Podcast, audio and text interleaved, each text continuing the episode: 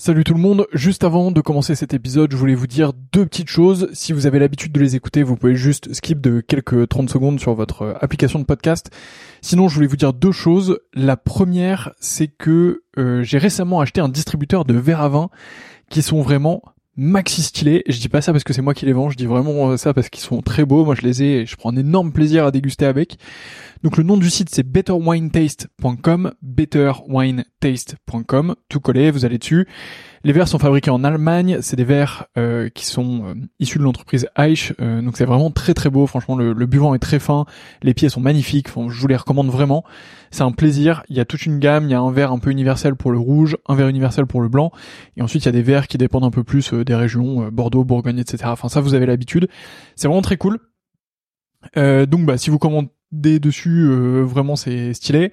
Et euh, d'ailleurs, on fait aussi des prix B2B et des offres B2B. Donc si vous êtes vous-même producteur de vin ou si vous travaillez dans le milieu du vin et que vous souhaitez faire des coffrets, que vous souhaitez faire une collection euh, de verres particuliers, que vous souhaitez les faire graver pour votre domaine, votre château, pour recevoir, bah voilà, dites-moi, envoyez-moi un message. c'est une super manière de soutenir ce podcast. Et, et en plus, bah, c'est bénéf pour tout le monde. Donc mon adresse mail, c'est vsurvin.gmail.com vsurvin à gmail.com.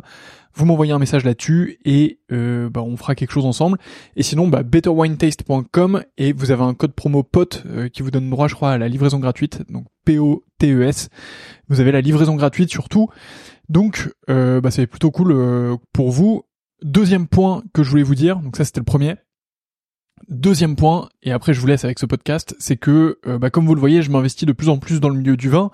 J'ai vraiment envie de faire quelque chose dans le domaine, et donc du coup, je voudrais lancer une offre euh, qui consiste à faire votre cave à vin. Euh, donc, bah, si vous êtes dans le milieu du vin ou pas, et c'est un peu plus ou pas d'ailleurs, et que vous souhaitez bah, que je fasse un peu votre cave à vin, que je m'occupe un peu de vous, qu'on définisse un peu vos goûts ensemble, que je vous transmette mes trouvailles et que je vous envoie tout ça. L'objectif c'est de faire un système euh, un peu tout en un qui vous permet de d'avoir euh, bah, tout ce que vous voulez, que ce soit euh, patrimonial pour transmettre ou alors pour vous faire plaisir, pour être avec les copains ou un peu des deux.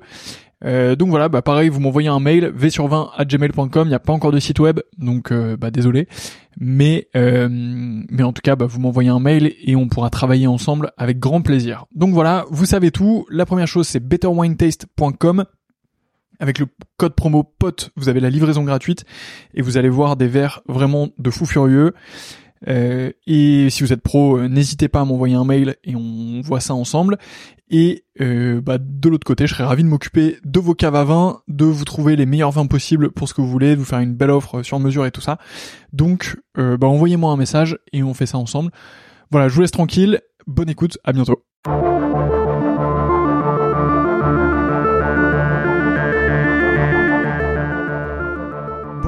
Et bienvenue dans ce 21e épisode du Winemaker Show où je reçois Agathe Portail, auteur de L'année du gel.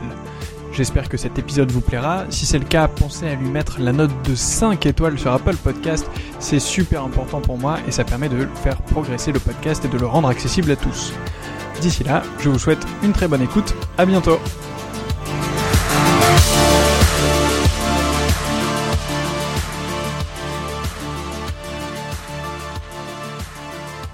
Bonjour Agathe. Bonjour Antoine. Merci beaucoup de me recevoir ici euh, chez toi en plus, euh, juste après une, une après-midi chargée puisqu'il me semble que euh, tu as fait pas mal de choses et, tu, me disais que tu étais assez épuisé. Oui mais on va faire quand même au mieux. on va essayer de faire au mieux. avant de commencer cet épisode, je remercie bien sûr Caroline de Coster qui nous a mis en, en contact ensemble. donc Caroline de Coster qui est Fleur, Fleur Cardinal. on a fait un épisode ensemble il y a maintenant quelques semaines, je ne saurais plus dire le numéro de l'épisode mais en tout cas si vous écoutez ce podcast euh, et que vous n'avez pas encore écouté l'épisode avec Caroline de Coster, faites-le parce que c'était un très bel épisode. On s'est, on s'est vraiment régalé. Euh, Agathe, on va parler de plein de choses. Tu as écrit un livre qui s'appelle L'année du gel, notamment. Donc on va notamment en parler. Euh, on reviendra là-dessus un peu après, mais pour commencer, est-ce que tu peux te présenter?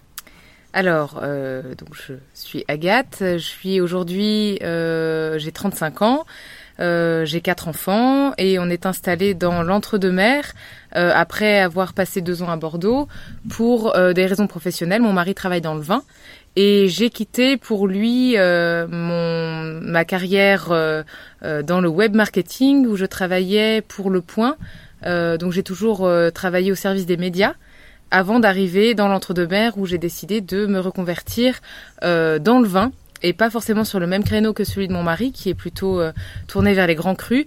Moi, ce qui m'a toujours touché, c'était euh, le travail de la vigne en tant qu'agriculteur, donc vraiment le travail de la plante. Euh, et c'est pour ça que je me suis retrouvée à travailler au marketing dans une coopérative viticole de l'entre-deux-mer. Ok, eh ben super intéressant. comment ça s'est passé ce... C'était il y a combien de temps que, que tu es arrivé du coup ici? Il y a 7 ans, 8 ah ans. Oui, 8 ans. Ok, donc ça, ça, fait déjà quelques années que tu as pu t'acclimater. Euh... Oui, on nous avait dit que Bordeaux était euh, extrêmement fermé, qu'on allait avoir du mal à trouver des amis. Absolument pas, on a été super bien accueillis. Donc euh, moi qui étais très chauvine, mayonnaise, parce que je suis née là-bas et la mayenne vibre en moi, je commence à avoir quand même, je dis chocolatine par exemple, euh, et je trouve que voilà le territoire girondin est une belle terre d'accueil ne créons pas trop de débats sur euh, sur chocolatine ou pas en chocolat. Euh, il y a d'autres débats dans ce podcast, mais, mais essayons de passer à côté de celui-ci. Euh, super. Donc donc arrives il y a à peu près 7 ans. Tu te dis ça peut être cool de, de te reconvertir toi aussi dans, dans le monde du vin. Et donc là, tu arrives dans une coopérative. Tu, tu y es toujours? Alors non, on a, euh, comme j'ai eu ma quatrième, j'étais obligée de faire une longue pause et puis l'aventure littéraire est arrivée pendant mon congé maternité et ce qui fait que finalement je ne reprendrai pas, euh, avec beaucoup de regrets parce que c'est un, univers où euh, je me suis vraiment impliquée personnellement aussi. Peut-être que ça se lit un petit peu dans les personnages du livre, mais je serais toujours heureuse de retourner travailler dans, dans ce type d'univers-là. on y rencontre des gens qui sont qui sont top et qui me changeaient de l'univers du web marketing qui a bien des défauts. Est-ce que tu peux nous en dire un peu plus du coup sur euh, l'univers de cette euh, coopérative? Euh, C'était où? Qu'est-ce que tu faisais? C'est une coopérative qui regroupe plusieurs caves. La cave coopérative de Sauveterre, de Blasimont, d'Espiais, de Saint-Paye et de Génissac et de Saint-Christophe de Double de manière plus récente. c'est une coopérative qui est aujourd'hui la première productrice en volume de l'appellation Bordeaux et qui est également euh, leader sur euh, la production du crément de Bordeaux. Euh, je ne saurais plus donner les chiffres, mais je crois que presque deux tiers des volumes de crément de Bordeaux proviennent de cette coopérative. Ah Donc c'est un savoir-faire voilà qui qui, qui est extrêmement travaillé là-bas. Ok. Super. Et donc toi, là-bas, tu t'occupais de, leur marketing aussi? Oui, du marketing. Et puis, c'est la difficulté des caves coopératives aujourd'hui, c'est de garder le lien avec les adhérents, parce que euh, à cause de problématiques euh, de euh, départ à la retraite, etc., on, a, on assiste à une grosse concentration en réalité des, des coopératives qui se qui se s'unissent. Et résultat, l'appartenance et le sentiment d'appartenance des adhérents a besoin d'être soutenu. et donc, j'ai fait beaucoup de communication interne, monter un journal, voilà, aller interviewer les, gens et leur faire prendre conscience de la beauté de leur métier, euh, parce que les VT euh, euh, sont assez forts pour râler, et puis en fait ils adorent quand on leur dit que ce qu'ils font c'est magnifique. quoi. Donc je, m'attachais à, les rendre fiers de ce qu'ils font. Ok, super. Est-ce que pour, pour les personnes qui nous écoutent et pour faire un peu de pédagogie, tu peux nous, nous expliquer un peu le fonctionnement d'une cave coopérative? Alors une coopérative, c'est en réalité des producteurs de vignes qui vont s'unir pour mutualiser des moyens de vinifier leur production. Euh, donc euh, chaque actionnaire de la cave coopérative est un viticulteur euh, dans le sens le plus agricole du terme, c'est-à-dire qu'aucun viticulteur n'a la prétention de savoir faire le vin. En revanche, il sait faire du bon raisin. Donc ils unissent leurs euh, leurs moyens pour euh, s'offrir des grandes cuves. Il y a des cuveries qui sont impressionnantes aujourd'hui dans les coopératives, des talents avec des œnologues renommés qui vont faire le travail que eux, en tant que viti, ne savent pas faire, et s'offrir une structure commerciale qui va mettre en marché leur vin.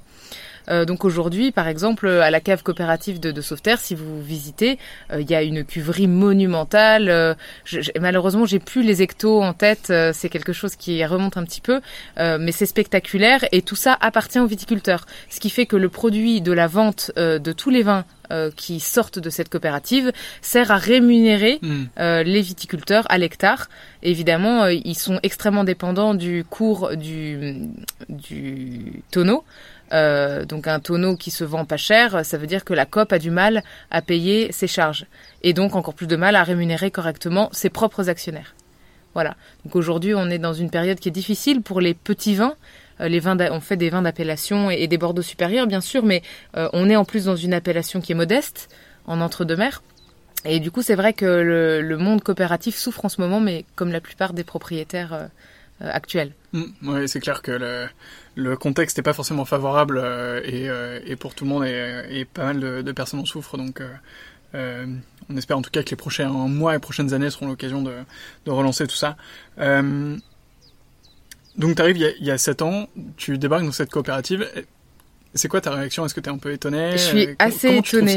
ouais. Comment tu euh, Je suis assez étonnée de, mais en fait heureusement je je connaissais le monde agricole en Mayenne, qui est très, une terre très agricole, et euh, la réaction naturelle de, de l'agriculteur quand il voit débarquer une fille comme moi euh, qui a euh, des ballerines aux pieds et un CV avec des entreprises parisiennes, ils sont vraiment en mode qu'est-ce qu'elle vient nous faire la parisienne?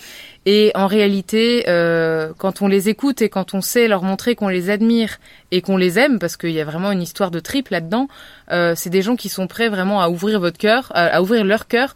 Et je me retrouve à, à boire euh, du calva avec eux à 10 heures du matin euh, quand je viens les interviewer chez eux. Donc il y a une vraie générosité. C'est ça, je veux dire, ça m'a étonnée mais pas surprise. Enfin, c'est un peu hmm. bizarre de dire ça. En réalité, euh, c'est une réaction, je pense, qui qui peut s'expliquer dans tous les milieux agricoles. Euh, ce qui m'a étonné également, c'est l'ampleur euh, de, des volumes, c'est l'importance des volumes euh, et des millions de bouteilles qui sortent de coopératives. Aujourd'hui, quand on boit un vin qui n'est pas nommé Château Bidule, il y a 98% de chances que c'est un vin qui sort de coopérative. En réalité, ça produit des volumes monumentaux et euh, qui sont vendus euh, en tant que vin de négociant plus tard sous des étiquettes qui font tout à fait envie. Donc cette, cette histoire de, de coopérative, finalement, je me suis aperçu que le travail qui y était fait était de qualité et c'est pas forcément ce à quoi je m'attendais en, en, y allant. Donc j'étais heureuse et étonnée de, de découvrir ça.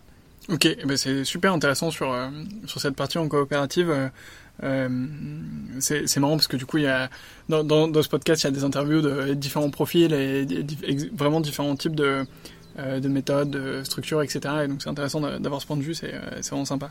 Euh, pourquoi écrire un, un, roman du coup qui se passe dans l'univers du vin? Je pense que du coup tu es, plongé dedans depuis euh, depuis 7 ans, mais est-ce que écrire un roman déjà c'est quelque chose qui t'a suivi depuis longtemps? Alors moi j'ai toujours écrit, beaucoup. Euh, j'ai fait une filière littéraire et puis euh, comme j'ai du mal à exprimer mes émotions, je passe beaucoup par l'écrit. euh, en fait, euh, ce les, les, idées de ce roman me sont venues euh, bah, pendant la période de gel de 2017, mhm. quand j'ai vu l'impact que ça a pu avoir sur les, les producteurs, le désarroi, le l'angoisse de se dire mais comment on va s'en sortir? On a eu la grêle en 2013 déjà, comment on va faire?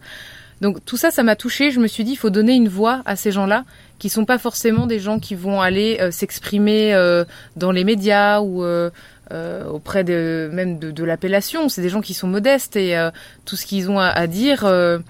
c'est parfois exprimé de manière un petit peu brute de décoffrage. Donc déjà, je me suis dit, j'ai envie de donner une voix à ces gens-là. Et forcément, un, épisode comme le gel, qui, est, euh, qui a été un traumatisme terrible, euh, comme il y a un gros potentiel d'émotion, il y a aussi un gros potentiel romanesque. Ça veut dire mm. que de cette situation-là peuvent en être plein d'autres euh, qui ont un intérêt quand on aime raconter des histoires. Voilà. Donc j'ai inventé à partir de deux trois petites phrases qu'on m'a dites comme le drame des Viti aujourd'hui c'est le bâti. des gens qui se retrouvent avec un château à gérer alors que les vignes ne rendent plus du tout autant qu'avant. Ou alors qu'est-ce qui m'a été dit d'autre euh, moi, la vigne, je trouve que c'est une plante magnifique euh, et quand je taille, j'ai l'impression d'être un artiste. Euh, j'ai eu des, vitis qui m'ont dit ça et euh, c'est des petites phrases qui, mises bout à bout, ont fait écho les unes avec les autres et je me suis dit cette histoire faut la raconter. Ok, super intéressant. On va, on va revenir sur l'année du gel juste après. il me reste, il me reste quand même une petite question avant ça. c'est tes, tes, inspirations littéraires. alors avant de, avant de faire cet épisode, j'ai euh, un tout petit peu travaillé. Et du coup je suis allé sur ton Instagram. D'ailleurs je pense qu'on peut te suivre euh, dessus. Oui oui Agathe Portail, Agathe Portail tout simplement. vous, trouverez assez vite l'Instagram. Tu postes souvent des, euh, des photos de différents livres, euh, de tes différentes lectures, je pense. Mhm. Euh, Est-ce que tu peux nous dire un mot là-dessus?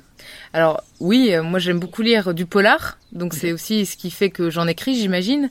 Euh, qui sont euh, pour moi des, des moyens d'aborder des sujets de société ou euh, d'ouvrir l'esprit aussi. Euh, mhm. Par exemple, moi, je, ma famille est pas bordelaise. Pour eux, un, un viti bordelais, il pète forcément dans la soie. Euh, en réalité, moi, j'avais envie par ce livre, euh, ce polar, de montrer que bah, pas forcément. Euh, donc souvent dans les polars, on a un sous-texte qui est extrêmement intéressant. Euh, mais j'aime pas que les polars. J'adore l'écriture de Maëlys de Kerangal, par exemple, qui est une auteure d'aujourd'hui, qui est qui fait des phrases vraiment à, à bout de souffle et qui sont d'un équilibre absolument parfait. Euh, j'aime beaucoup les auteurs français en général même si euh, la littérature américaine est hyper intéressante pour le polar notamment, avec euh, Elizabeth George par exemple, qui écrit des polars euh, auxquels je me réfère pas mal. déjà parce qu'elle a écrit un livre de technique littéraire dont je me suis beaucoup servi, Ok. et puis aussi parce qu'elle elle travaille chaque personnage euh, comme étant une histoire à part entière. Ça, j'aime beaucoup ça. Ok, super intéressant. Et ju- justement, euh, est-ce que tu peux nous en dire plus sur comment tu t'y es prise pour écrire euh, l'année du gel? Alors, je me suis basée sur un conseil d'écriture que j'ai trouvé dans un roman qui a eu un succès fou, qui est euh, la, la vérité sur l'affaire Harry Kébert. Mhm. En fait, entre chaque chapitre, l'auteur donne des petits conseils littéraires. Il y en avait un qui disait quand vous avez une bonne histoire. Euh, ne l'écrivez pas tout de suite parce qu'elle va, ça va être une histoire mor- mornée. Euh. Vous allez la torcher en 40 pages. Laissez-la mûrir, vous mettez un couvercle dessus, vous laissez bouillonner, vous laissez monter, et quand la pression est trop forte, il va falloir que ça sorte, sinon ça va exploser. Donc j'ai appris, euh, avec les petites phrases dont je vous parlais tout à l'heure, à laisser mûrir l'histoire pendant deux mois. Je me suis interdit d'écrire la moindre chose, j'ai fait des schémas, mais pendant deux mois, j'ai laissé euh, l'ébullition faire monter la pression. Tu prenais quand même des petites notes, euh, non? Très peu, c'est, je faisais des flèches, des flèches, des machins. Bah non, en fait, c'est très bizarre. En fait, les, grâce à ces deux mois, les mauvaises idées s'en vont et les bonnes idées euh, à la- auxquelles il faut se raccrocher vont rester, vont former une structure très très solide. Donc, si on rentre dans la technique d'écriture, après, euh, j'ai euh, écrit le résumé de l'histoire que je voulais écrire. Donc là, il s'agit d'un polar. Je savais d'avance qui allait tuer et pourquoi. Mais évidemment, tout l'intérêt, c'est comment on y arrive à, à savoir. Mhm. Donc euh, j'avais mon petit résumé d'histoire. J'ai construit chaque personnage sur Excel avec euh, pour chacun un nom, un prénom, euh, des goûts, des goûts musicaux, euh, l'odeur que dégage cette personne, euh, son type caractérologique de l'énéagramme, qui est un outil qui permet d'avoir une belle cohérence de personnage psychologiquement. C'est-à-dire, c'est- qu'est-ce que c'est? Euh, Il y a neuf types de personnalités d'après l'énéagramme euh, qui se construisent en fonction d'une peur primale qu'ils ont. Euh, et ils vont construire toute leur personnalité en protection contre cette peur pour ne jamais s'y retrouver de nouveau confrontés. Donc ça crée euh, des réactions, par exemple, sur euh, le- un rapport à la vérité qui est très différent selon qu'on est un type 1 ou un type 8 Ok. un rapport à la vérité, un rapport à la loyauté, à la maîtrise de l'information, à l'affectivité, au goût du beau. Enfin bref, c'est très très complet, c'est intéressant de travailler d'après ça. Euh, et puis évidemment, il faut leur inventer un traumatisme d'enfance, il faut leur inventer, euh, qu'est-ce que je leur dis moi, des, des dégoûts et des goûts, ça je leur ai dit. C'est bizarre comme phrase, dégoût et dégoût. Bref. Euh, donc voilà, j'avais toute ma galerie de personnages euh, avec des tics de langage et un ressort comique parce que je voulais écrire un Mhm. livre qui fasse sourire, enfin pas un polar traumatisant. Moi, je j'aime pas être traumatisée quand je lis, donc voilà. Euh, et une fois que j'avais tout ça, j'ai fait mon séquençage, c'est-à-dire que toujours sous Excel, euh, je construis petit à petit euh, tous les nœuds de l'histoire que je vais devoir dénouer au moment du dénouement. Donc la phase d'écriture, elle est intéressante parce qu'au début, c'est génial. euh, pendant la moitié du livre, on construit tout, on Mhm. ouvre des portes, on crée des problèmes, etc. Puis une fois qu'on est en haut de la montagne, on fait oh là là, mais je vais devoir tout euh, tout dénouer sans rien oublier. Et là, je fais une pause en général d'un mois. J'écris pas pour laisser les choses s'ordonner et de manière à ce que le dénouement se fasse euh, de manière harmonieuse. Si c'est pas bien réfléchi, c'est au forceps et ça fait artificiel. Mm. Donc il y a un moment de réflexion quand on est en haut de la montagne avant de décrire la suite et fin. Voilà. Ok, ça marche. Alors c'est vraiment quelque chose qu'on ressent dans, dans l'année du gel, en l'occurrence, euh, cette division un peu entre euh, escalade et, Ouais. et, et dénouement, euh, avec forcément des, des petits rebonds, et- etc. Mais c'était ultra intéressant. Enfin, moi, j'ai peu de gens le savent, mais en tout cas, je lis assez peu de non-fiction. Euh, non, je lis assez peu de fiction et je lis beaucoup de, de non-fiction. D'accord, Voilà. je comprends. On va s'en sortir. Comme plein d'hommes d'ailleurs. Euh, Ouais. C'est vrai Ah ouais, ouais, les hommes lisent peu de romans, ils voient pas trop l'intérêt, on n'apprend rien d'après eux, alors que euh, ils sont très forts pour tout ce qui est publication politique, historique euh, et technique. Ok, et eh ben voilà. je, je, suis donc un, un, cliché de genre, mais c'est pas très grave, j'assume, tant pis. Il faut. Euh, et, et c'est vrai qu'on on ressent euh, ces deux parties. J'étais assez impressionné sur euh, la, la, manière dont le l'ébullition se fait. C'était c'était assez marrant.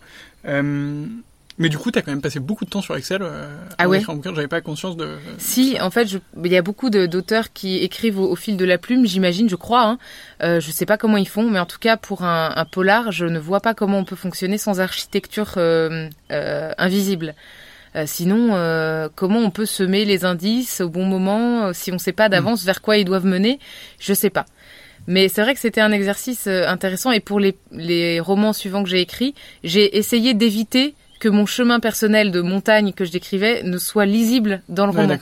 Donc j'ai beaucoup moins, j'ai beaucoup plus euh, intégré l'enquête au à la mise en place. Je sais pas si c'est très clair ce que je dis, mais là, en gros, l'enquête démarre à la moitié du livre. Hmm. Finalement, aujourd'hui, avec le recul, je me dis, ben, c'est un peu scolaire. Mais c'est peut-être parce que le, c'est peut-être parce que le meurtre est aussi dès le début au final.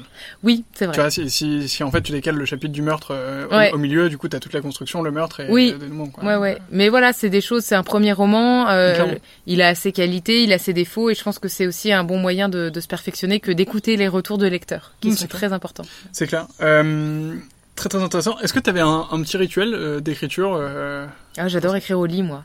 Okay. J'adore écrire au lit et du coup mon mari m'a offert à Noël. non, une espèce de plateforme pour poser ah. l'ordinateur et qui, y avait une petite baguette qui bloque, sinon l'ordinateur glisse sur les genoux. C'est très intelligent. Donc je m'en sers beaucoup. Okay. Voilà. Non, j'ai pas d'autres rituels. Pas d'autres rituels. Ok. Je pense que pas, mal de personnes ont dû acheter ça euh, pendant le confinement en plus. C'est euh, possible. beaucoup d'auditeurs euh, verront de quoi on parle. Euh, ok. Et, et sur la manière dont tu as fait tes recherches, est-ce que tu peux nous en dire plus? Alors j'ai euh, fait le truc du débutant, c'est-à-dire que j'ai écrit sur ce que je connaissais. Euh, j'ai passé quand même pas mal de temps dans les vignes avec les vitis pour faire des articles, etc. Donc tout ce qui était euh, taille, tout ce qui était euh, saisonnalité des travaux, etc. J'ai pu l'observer. Et puis aussi euh, rendement, par exemple, c'est un truc mhm. technique où j'ai bah tiens, elle donne presque trop, elle donne je sais plus combien, euh, plus de 50 hecto-hectares ou plus de 60 hecto-hectares, je sais plus. Ça, c'est tiré de mon expérience de 2016 qui a été une année à fort, fort rendement, mais presque trop pour respecter les, les critères de l'appellation. Donc honnêtement, j'ai pas fait beaucoup de recherches pour le côté Viti. Mhm. En revanche, je ne connaissais rien à la procédure euh, ah gendarme. Et pour le coup, euh, là, j'ai fait quelques recherches et j'ai la chance d'avoir un ami qui est officier de gendarmerie et qui m'a non seulement répondu à toutes mes questions, mais qui m'a de plus relu euh, chacun de mes manuscrits. Ah avec trois quatre pages de correction à chaque fois. Bon, le deuxième manuscrit avait moins de correction que le premier, donc j'étais assez fière. Mais non, non, bien sûr, je me suis fait aider pour pas écrire n'importe quoi. Et euh, c'est tout comme les viticulteurs, j'ai le désir de faire aimer le personnage du gendarme euh, qui, euh, dans nos campagnes, euh, est un acteur vraiment incontournable de la vie sociale et qui est celui qui va faire en sorte que le tissu social ne se résume pas à du rien du tout en fait, hmm. et notamment dans les campagnes. C'est vrai qu'il il était, il était plutôt attachant, c'est très vrai. En, en, lisant le livre, moi j'avais l'impression de me balader un peu euh, autour d'ici. Mhm. euh, donc là, on est, on, bah, on est dans l'entre-deux-mer en ce moment même. Euh, j'avais vraiment l'impression de me balader euh, ici. Est-ce que c'est, est-ce que c'est vraiment voulu d'être euh, j'ai décrit les paysages de l'entre-deux-mer. En revanche, je défie quiconque de savoir exactement où se situe la Fontac, euh, parce que je parle d'un fleuve, on ne sait pas lequel. Je parle d'une préfecture, je ne dis jamais Bordeaux. Euh, concrètement, j'avais pas l'envie de euh, pointer du doigt une appellation en particulier, euh, parce que dans l'intrigue se déroulent quelques petites malversations qui doivent rester du domaine de la fiction et ne pas jeter le trouble, voilà, sur ou le soupçon sur une appellation. Donc, vous pouvez reconnaître le paysage que vous voulez. Oui, c'est clair. Non, mais, mais c'est vrai que ceux que je connais particulièrement sont ceux de l'entre-deux-mer, que je trouve les plus beaux d'ailleurs. Voilà, je, le dis. Ça marche. Euh, il y, a, y, a quelque chose qui, qui, transparaît beaucoup dans ce livre, on, l'a un, tout petit peu évoqué, mais c'est euh, euh, la, difficulté quand même des vignerons et des viticulteurs à, à subvenir à leurs besoins tout simplement ou à simplement trouver des débouchés pour leurs activités économiques. Mm -hmm. Est-ce que c'est donc tu disais que tu voulais porter cette voie, mais est-ce que c'est quelque chose que tu as pu beaucoup con constater? Alors en tant que coopérative, euh, les débouchés économiques sont gérés non pas par les viticulteurs eux-mêmes, mais par toute une équipe commerciale. Donc, mm. quelque part, euh, je me suis davantage inspirée euh, de certains amis qui sont en chais particulier, par Mhm. opposition à- au mode coopératif, et euh, qui ont bien entendu cette difficulté de trouver des débouchés pour leur vin, d'avoir assez de raisins pour rentrer dans leurs frais, et en général, pour certains, euh, de devoir maintenir à flot une grosse baraque. Euh, le bâti pour le pour un, un viticulteur c'est toujours lourd à porter c'est ce qui rend une une, une exploitation difficilement cessible aussi et c'est ce qui attache euh, au territoire. Et en réalité ça faisait écho à, à ce que je vois en Mayenne euh, ces énormes maisons de famille qui sont loin de Paris qui sont loin de tout et qu'on veut pas vendre parce que c'est quand même dans la famille depuis longtemps mais qui s'écroulent sur la tête de ceux qui continuent à vivre dedans. Voilà. Donc j'avais euh, ce désir-là de, de parler de, de ces difficultés qui sont pas uniquement celles des viticulteurs, mais celles de toute personne vivant à la campagne et euh, avec une source de revenus qui, qui est soumise aux aléas climatiques. Et euh, les- l'hi- l'histoire de... euh, en fait, euh, je me rends compte d'une seule chose, juste on est, on est rentré assez vite dans l'année du gel, mais je t'ai pas demandé de présenter l'ouvrage. Euh, D'accord. Est-ce que tu peux présenter euh, l'année du gel? Oui. Alors l'année du gel, c'est un roman policier qui se déroule dans un territoire viticole. On va rentrer dans l'intimité de la famille Mazet, euh, qui, euh, pour essayer de maintenir la, le gros château familial à flot, euh, ne peut plus se contenter que de, des ressources de la vigne et va donc accueillir en son sein euh, un groupe de trentenaires qui vient des quatre coins de la France et qui se retrouve de manière assez rituelle une fois par an entre vieux copains d'école. Sauf que euh, dans ce groupe d'amis, dix ans après la fin des études, chacun a pris vraiment sa voie, chacun a, a fait des choix et, et ça devient difficile de garder les atomes crochus du départ. Et euh, en réalité, ça devient tellement difficile que euh, à un moment, on va retrouver dans la chambre froide du château un cadavre euh, qu'on va mettre un certain temps à identifier. Euh, le lecteur ne découvrira qui est la personne euh, tuée qu'au milieu du, du, du roman. Et euh, toute l'enquête va être menée par la brigade territoriale de gendarmes, menée par le major d'Amberail, qui va se retrouver non seulement à devoir gérer les problèmes de euh, conflits de loyauté, parce que bah, les gendarmes sont ancrés dans le territoire et connaissent bien les mazets, euh, et il va devoir également gérer le problème de sa tante, tante Daphné, euh, qui par hasard s'est retrouvée sur les lieux au moment du meurtre, et qui est une vieille fille qui s'ennuie et qui va mettre son nez partout. Elle est aussi irritante qu'attachante, et voilà, ça va former un duo assez assez explosif, en tout cas que moi j'ai aimé écrire et décrire. Ok, alors on, on dira forcément pas la fin. Alors, je ne peux pas, on, mais on non. ne peut pas. Euh, super. Le, euh, est-ce que le, est-ce que ces personnes d'école qui se retrouvent, c'est aussi euh, quelque chose qui a pu t'arriver euh, Est-ce que tu avais un rituel comme ça, toi, avec tes amis? Alors, euh, je sais pas si on a le rituel, on n'a pas de rituel fixe de se retrouver euh, une fois par an entre amis. En revanche, ce qu'on observe, c'est que dix ans après la fin de nos études, euh, bah, il y en a une qui a tout laissé tomber pour aller faire du coaching par les chevaux en Espagne. Il y en a un, bah, finalement, il est devenu militaire. Il y en a un autre, il s'est toujours pas posé, il enchaîne les conquêtes et puis bah on sait pas trop bien où il en est de, sa vie. Euh, oui, on a tous pris des chemins différents. C'est cette nostalgie un petit peu de, de la vie étudiante aussi euh, que- qu'on essaye de, de, de recréer, on essaye de la, la conserver dans une petite bulle et puis finalement la, les choses sont pas aussi simples que ça Mhm. quoi. Donc oui, bien sûr, dans le groupe euh, de, copains, euh, il y a forcément des, des petites inspirations de mes propres camarades d'école euh, qui j'espère ne m'en voudront pas. Euh, bah, en tout cas, on les, on les embrasse euh, Voilà. au, au passage. Euh, justement, dans, on vient d'en parler un peu, et, et c'est au cœur du livre, le no-tourisme. Est-ce que toi, c'est quelque chose que tu as pu euh, constater un peu ici ou... Je pense que le no-tourisme, c'est un super accès de développement, enfin un super axe de développement quand on est proche, euh, quand on est soi-même une zone très touristique ou quand on est proche d'une grande ville touristique.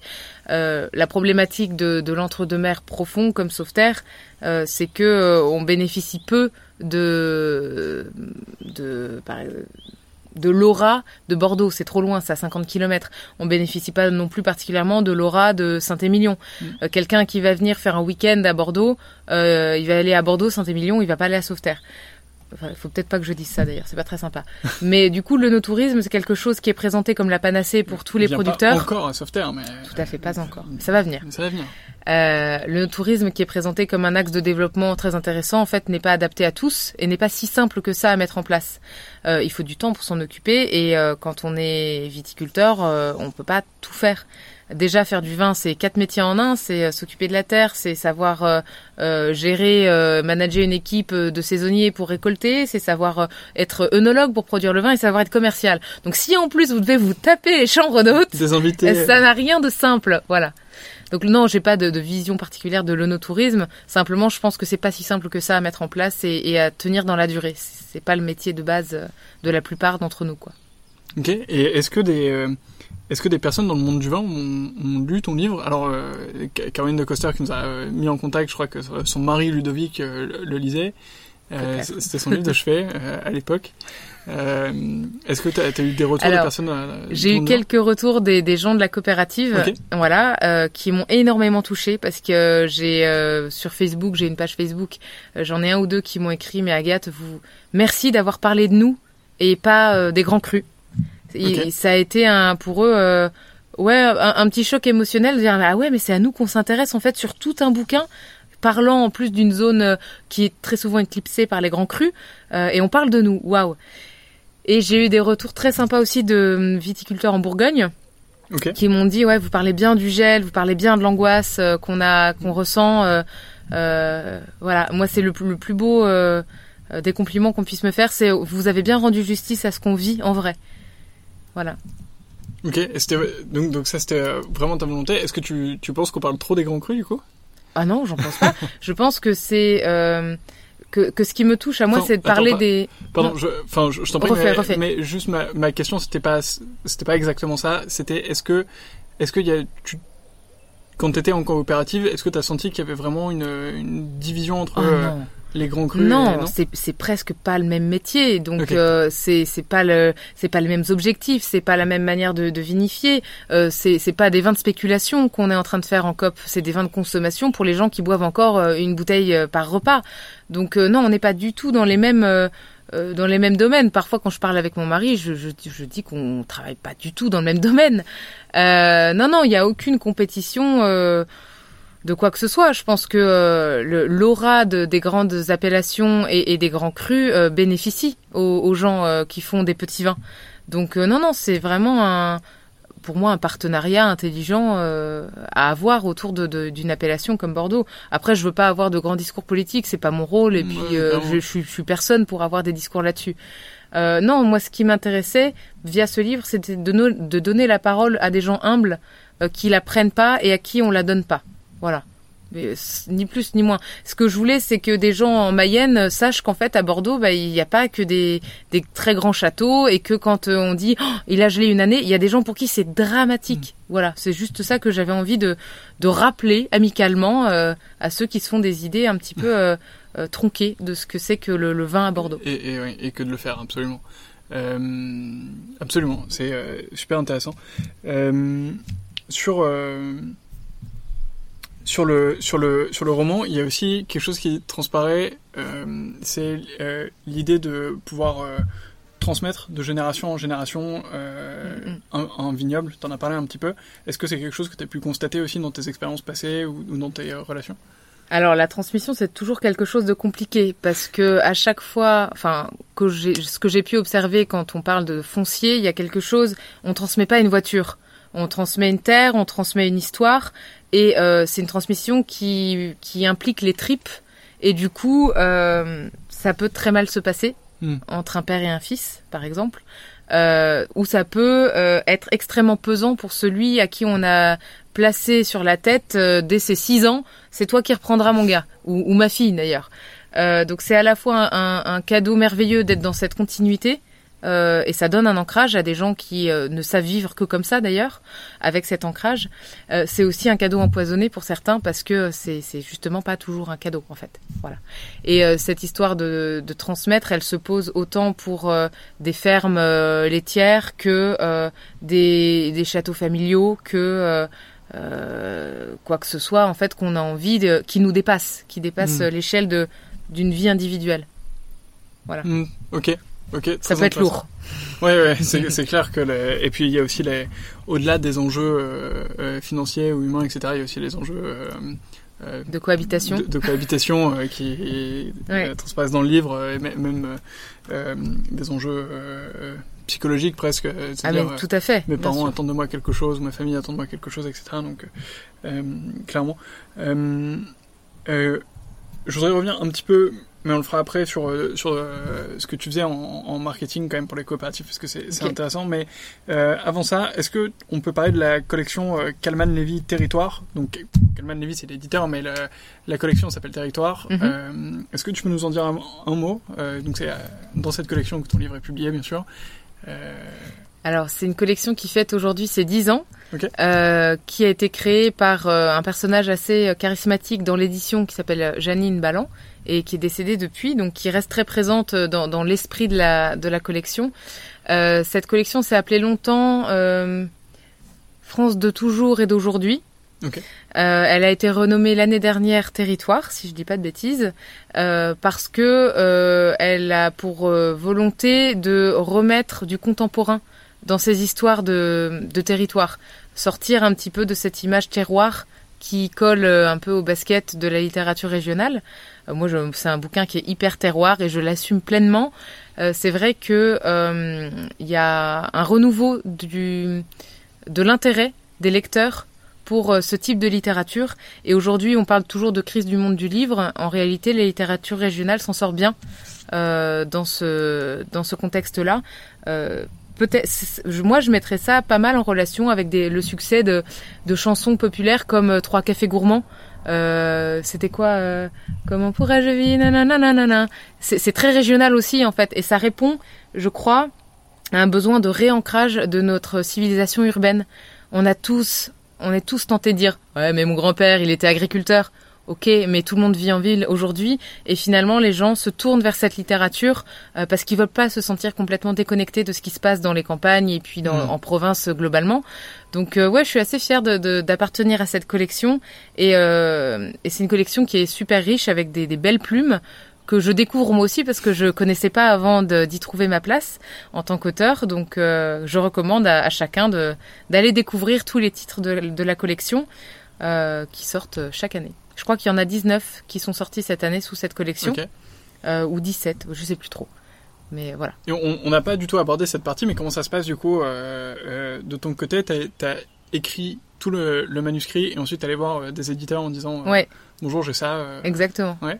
Et du coup, on, on, dit toujours oui, pour être édité par un éditeur parisien, faut connaître quelqu'un, faut machin. Pas du tout. Moi, celui-ci, je l'ai envoyé par mail. Trois semaines après, j'ai reçu un coup de téléphone de l'éditeur en charge de la collection qui m'a dit bon Agathe c'est pas mal euh, voudriez retravailler un petit peu de trois trucs. Et ça c'est un grand bonheur d'auteur de découvrir un regard autre sur un manuscrit. On, on apprend à le réaimer parce qu'au bout de la huitième relecture vous le vomissez votre manuscrit euh, et on, on, le redécouvre avec les yeux de quelqu'un qui va exactement savoir comment mettre en valeur l'histoire.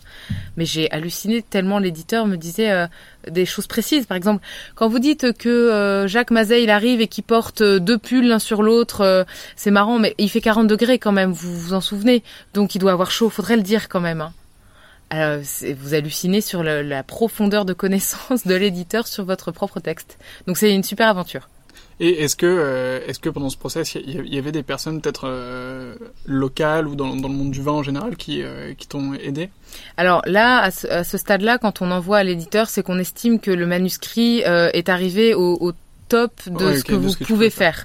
euh, donc non, les personnes que j'ai pu consulter, c'était bah, notamment mon ami gendarme, mm. et c'était en amont, au moment même avant d'écrire, parce que quand vous commencez à écrire et qu'après on vous donne des avis, c'est hyper dur de retravailler sur ce que vous avez écrit. Voilà. Donc tous les intervenants extérieurs euh, au livre, euh, ils ont été sollicités avant. Ok. Ok, super intéressant. Et euh, ok, ça, ça, et donc du coup, t'as envoyé ça par mail. Ok, c'est assez marrant parce que moi j'avais la, la, vision de l'enveloppe remplie. Ah, bah, j'en ai fait quelques-uns aussi parce qu'il y a toujours des éditeurs qui n'acceptent que le papier. Euh, c'est pas eux qui ont choisi de, de méditer, donc euh, tant pis pour eux. tant et, pis pour eux, et je suis très heureuse voilà que Kalman euh, se soit intéressé à moi. C'est quand même l'éditeur qui a édité Alexandre Dumas, donc mm. je suis assez flattée. Est-ce que donc donc ça c'est ton premier roman Est-ce qu'il y en a t'en as pas encore sorti d'autres. Alors j'en ai un qui est en relecture et en correction en ce moment pour l'année prochaine. pas vu. Ok. Voilà, où j'ai décidé de redonner euh, un petit peu de grain à moudre au dembérail parce que leur duo me semblait euh, sympa. Sympa, non Euh, et euh, Donc je ce sera en nouveau dans les vignes Pardon, Non, mais non. Ce sera pas dans les vignes parce que j'avais pas l'envie de, de faire que du polar de, de autour de la vigne. Voilà, je me sens pas assez euh, euh, experte dans ce domaine-là pour le creuser et le recreuser et le re-recreuser. Donc non, je suis partie dans autre chose, le monde des, des startups et du miel. Euh, parce que j'ai aussi envie de montrer qu'il y a une modernité dans le travail de la terre et le travail avec la nature. Euh, donc j'essaye à, mon- à mon petit niveau d'aller creuser des sujets qui me font marrer. Et celui que je suis en train d'écrire en ce moment se passe euh, dans une tonnellerie. Ok. Euh, donc euh, pour ça, j'ai eu le bonheur d'avoir été accueillie dans une grande et belle tonnellerie qui m'a consacré euh, trois heures de visite. Super. C'est euh, Taranceau, Ok. voilà. Ben, euh, ancienne amie d'école euh, de commerce, donc euh, Ah, j'en ai profité. Ok. voilà. C'est une, une très très belle tonnellerie. euh, Ouais, c'est magnifique. Absolument. Nous, on n'y est pas encore allé, mais il faut qu'on y Ah, aille, il va falloir y aller. Et, et bon, c'est notamment dans les listes des prochaines interviews potentielles, mais euh, restez Ouais. à l'écoute du podcast, on s'en dira plus euh, plus tard. Ok, et ben super intéressant. euh, on, a hâte euh, de, de voir euh, ces bouquins sortir. Donc là, il y en a un qui est en relecture. euh, Voilà, pour une sortir. sortie en janvier ou février 2021. Ok. On dépasse pas les un manuscrit par an par auteur parce que le lectorat n'a pas la capacité d'absorber plus apparemment. Et du coup, voilà, j'écris le suivant pour 2022. Ok. Bon, ça va, donc tout est déjà prêt là. Bah, il va falloir relire, ouais, ouais, non, mais corriger, y a- il y etc. Il y a toujours du boulot, ouais, ça, clair. euh, ok. Ok, ben on, on te souhaite le meilleur du coup pour, Je te remercie. pour, pour ces deux bouquins. Euh, Est-ce qu'on peut revenir un peu sur ton expérience quand même euh, en coopérative? Parce que c'est c'est intéressant et c'est pas quelque chose qu'on qu'on a l'occasion de souvent aborder pour le coup qu'on n'a pas beaucoup fait. Mhm. Euh, pas encore en tout cas mais on est qu'au 14e, 13 ou 14e épisode euh, d'interview donc euh, dans le futur euh, ce, ce sera sûrement le cas. Est-ce que tu peux nous en dire plus sur euh, bah, par exemple le nombre de, de viticulteurs qu'il y avait euh, Ah bah à l'époque, il y en avait, il y avait 350 familles. Ah oui. Euh, Il faut les mettre autour d'une table euh, alors, bah, il y a des, an, y a des assemblées ou- générales, tout à fait. oh. Et euh, en fait, c'est une union de coopératives que, pour laquelle je travaillais. Oui. Donc il y avait encore deux caves euh, qui étaient euh, chacune avec leur conseil d'administration. Euh, et qui avaient formé une troisième entité euh, pour euh, tout ce qui était euh, commercialisation, qui avait elle aussi son propre euh, conseil d'administration. Donc c'est une une forme euh, qui est assez euh, proche de ce qu'est un syndicat, je pense. Sauf que c'est un syndicat qui produit lui-même. Euh, je veux pas dire de bêtises, je, je m'y connais pas trop en syndicat, hein. mais euh, donc il y avait toute une structure politique, des élections, etc. euh, donc euh, qui concernait 350 familles, ouais, au final. C'est gigantesque comme. euh, C'est énorme, et c'est pour ça que je vous dis que les, les productions, quand on parlait en bouteille, c'était monumental. Je crois que c'était. Je voudrais relire les chiffres pour être sûr de pas dire de bêtises, mais à une époque, euh, on faisait par exemple 20 000, euh, 20 000 hectos de, de créments. Euh, sur une production globale de l'appellation crément de Bordeaux qui était, euh, je sais pas, 30 000 à l'époque. Alors tout ça, ça a changé hein, euh, depuis parce que ça fait plus de deux ans que j'ai arrêté de travailler là-bas. Mais on est sur des, une cuverie qui est mais gigantesque euh, et qui, qui scintille de partout d'ailleurs. Donc ouais ouais, on est vraiment euh, c'est une forme de c'est très discret une coopérative parce que le but d'une coopérative n'est pas de vendre les vins sous sa propre marque. hmm. C'est le travail des négociants. Donc la- une coopérative, elle sera toujours en retrait. Par contre, le qui fait les volumes, c'est eux. Voilà. Ok, super intéressant. Et toi, t'avais des liens du coup avec les négociants euh, Alors moi non, parce que j'étais pas euh, au commercial. En revanche, euh, j'ai vécu cette espèce de, de grand écart de la coopérative qui est de devoir promouvoir ses vins sans faire le travail du négociant. Euh, Hmm. Donc quand la coopérative vend un, un vin de marque sous sa propre marque, il y a toute une difficulté quand on veut en faire du marketing, quand on veut en faire le marketing, qui est de ne pas aller faire le métier de nos propres clients. Voilà. Attends, je suis pas sûr de te suivre euh, complètement. Alors, euh, la coopérative va fournir du vin euh, à des négociants qui vont le brander, qui Ouais, vont faire ouais. le marketing euh, et le vendre sous une étiquette de négociant. Voilà. Euh, mais la coopérative vend aussi en bouteille Ah d'accord. sur des marchés qui sont en général complémentaires de ceux de ses clients. La difficulté, ça va être quand on crée une marque en coopérative comme Excellium par exemple, euh, ça va être d'aller le vendre sans gêner nos Hmm. clients négociants. Donc il y a, quand même un espèce de, de, de fil sur lequel il faut marcher qui est pas qui est pas simple. Oui, parce qu'il faut pas être sur le même. Euh, Tout à fait, il faut pas venir en, en, frontal, exactement. Donc il y a des répartitions de marché entre les CHR et euh, et les et les la grande conso, euh, voilà, qui sont. ah oui, Ouais, ouais, tout à fait. Qui, qui, qui on essaye de, de, bien segmenter les choses. Donc ma mission en coopérative, c'était une création de poste, était de faire du marketing, mais je me suis rendu compte assez rapidement que le marketing de marque était, c'était pas le métier de la coopérative. Euh, donc j'avais des difficultés à le faire. Ça a été beaucoup de gérer les relations presse. Euh, pour fêter par exemple les 10 ans de euh, l'Union de Guyenne ou pour gérer un changement de nom euh, ou pour euh, lancer une marque de crément de Bordeaux, etc. ça a été beaucoup de faire de la com interne pour euh, expliquer par exemple pourquoi on allait fusionner avec euh, la cave d'Espiet, euh, comment on allait faire en, en, termes de marque, etc. Et puis ça a été également de documenter tout le travail qui est fait en, en, recherche et développement. Par mm. exemple, aller visiter la cave Fréchenette euh, en Espagne, euh, parce que finalement, on, fait de l'effervescent euh, de qualité au même titre que, que Fréchenette. ça a été de que ça ne se perde pas dans les limbes. Mon travail, ça a été de mm. faire des, des, comptes rendus, de les mettre en forme pour que les viticulteurs, c'est avec leur argent hein, que ce voyage se fait, pour qu'ils aient un retour en fait sur ce mm. qui ce qui a été accompli là-bas et ce qu'on en a retiré. Voilà. Donc euh, c'était pas mal de, de, documentation et puis euh, par exemple pour les démarches euh, de certification environnementale, il y avait pas mal de pédagogie à faire. donc créer des visuels qui permettaient de bah, d'expliquer, de, de, faire comprendre l'intérêt de s'engager dans cette démarche et puis d'en percevoir également les retombées. Hmm. Voilà, donc, gérer les revues de presse. Est-ce que tu peux nous en dire un, un, tout petit peu plus sur les relations entre la, la cave et les négociants. J'ai peur de dire des bêtises. Honnêtement, c'était pas mon domaine à moi. Euh, ce que je sais, c'est que euh, les négociants, euh, pour certains, euh, viennent se fournir en, en, vin dans les coopératives, ce qui est normal. Euh, participent pour la plupart à l'élaboration de ce qu'ils vont vendre eux-mêmes. Donc il y a une vraie relation de de, de partenariat hmm. en fait. Euh, le vin a beau être produit et élevé dans les cuves de la COP, euh, c'est le négociant qui vient dire malin, tu vas me faire un assemblage comme ci comme ça, etc. Mais là encore, je suis pas hyper à l'aise de, de, diffuser ce genre de choses parce que j'ai peur de dire des énormités. Ok, ça marche. voilà, c'était pas mon c'était pas mon créneau. Et sur euh, et sur par contre sur la création de, de marques dans le vin, est-ce que tu peux peut-être nous en dire un petit peu plus sur euh, comment ça marche au moment où tu décides On crée les vins à la demande du marché. Ok. Voilà. Donc, là, tu as, euh, je sais pas, as une étude qui arrive ou qui identifie des choses, des tendances C'est souvent les commerciaux qui font des remontées, qui disent, bah tiens, euh, le crément, je le vends super bien, et puis dans telle zone, on me demande s'il y a du crément rosé, est-ce qu'on pourrait pas créer le produit et puis euh, créer la marque? Ok. Voilà.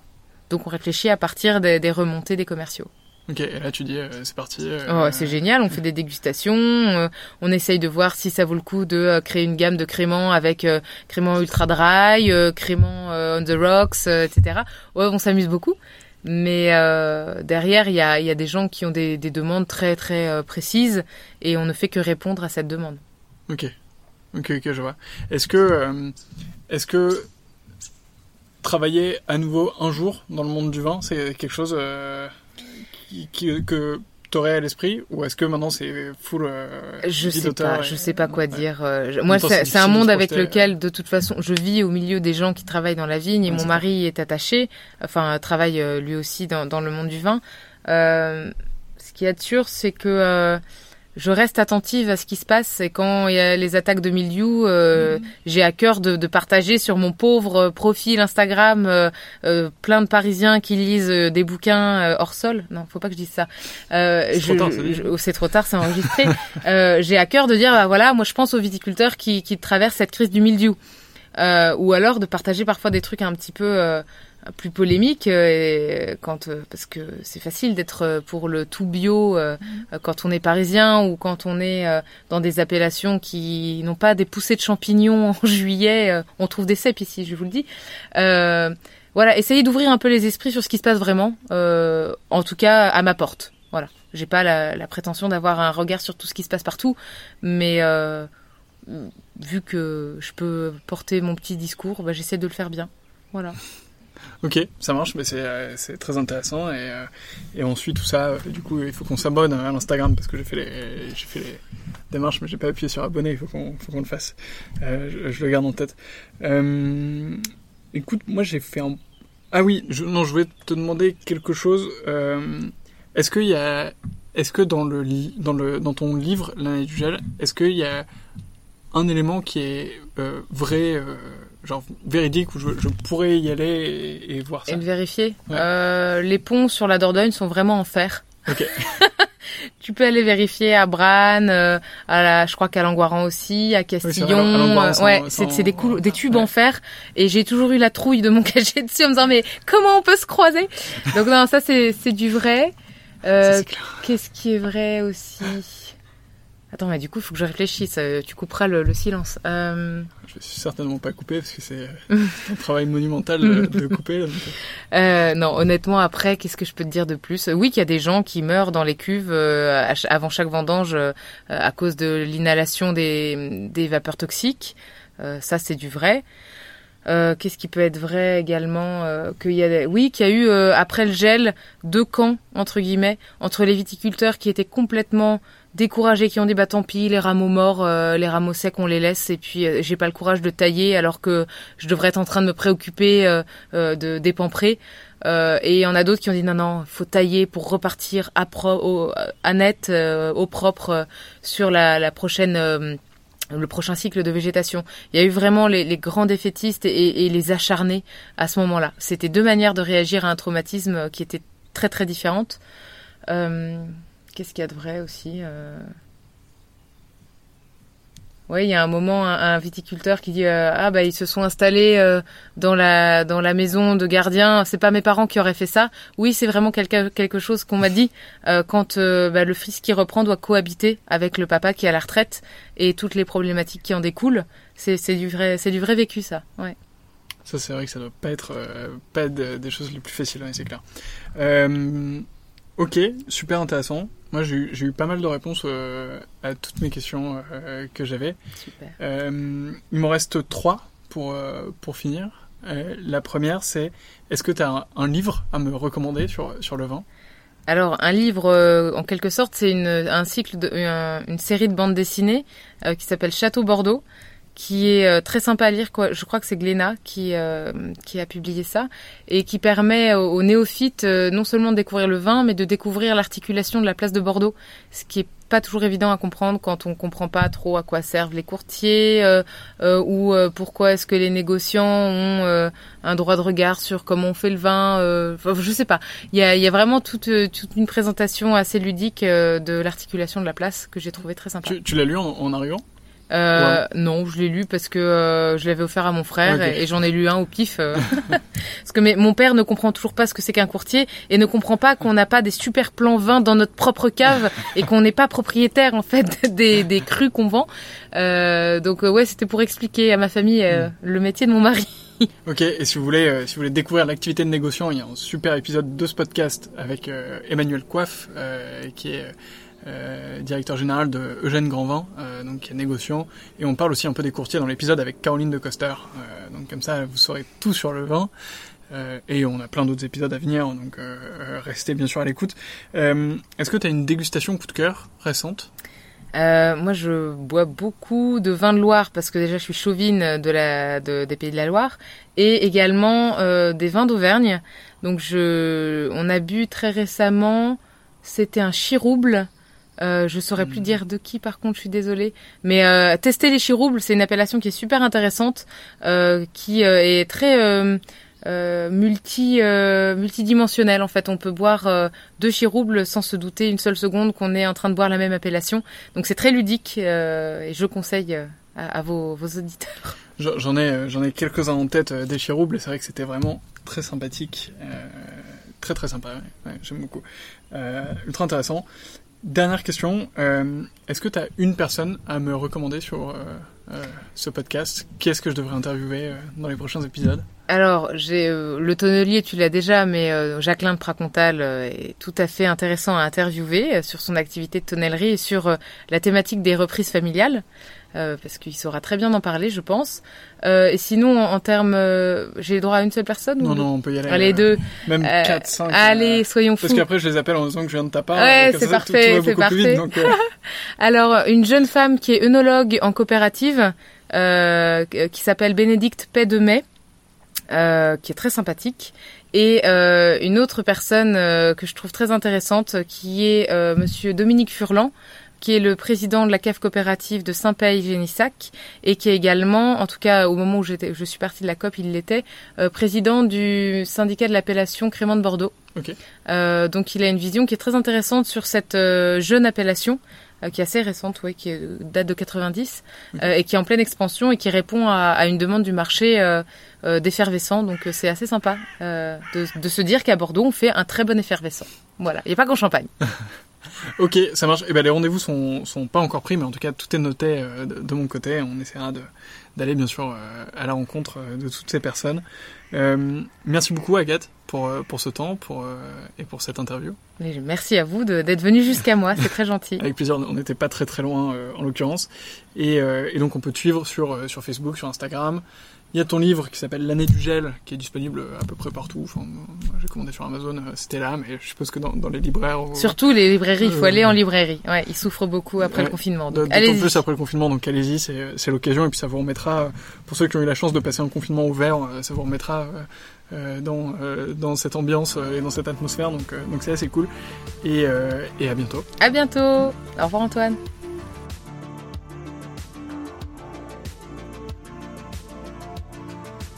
C'est déjà la fin de cet épisode. J'espère qu'il vous a plu et de mon côté, j'espère vous retrouver très très vite sur 20 sur 20 et sur les autres épisodes du podcast. À très vite.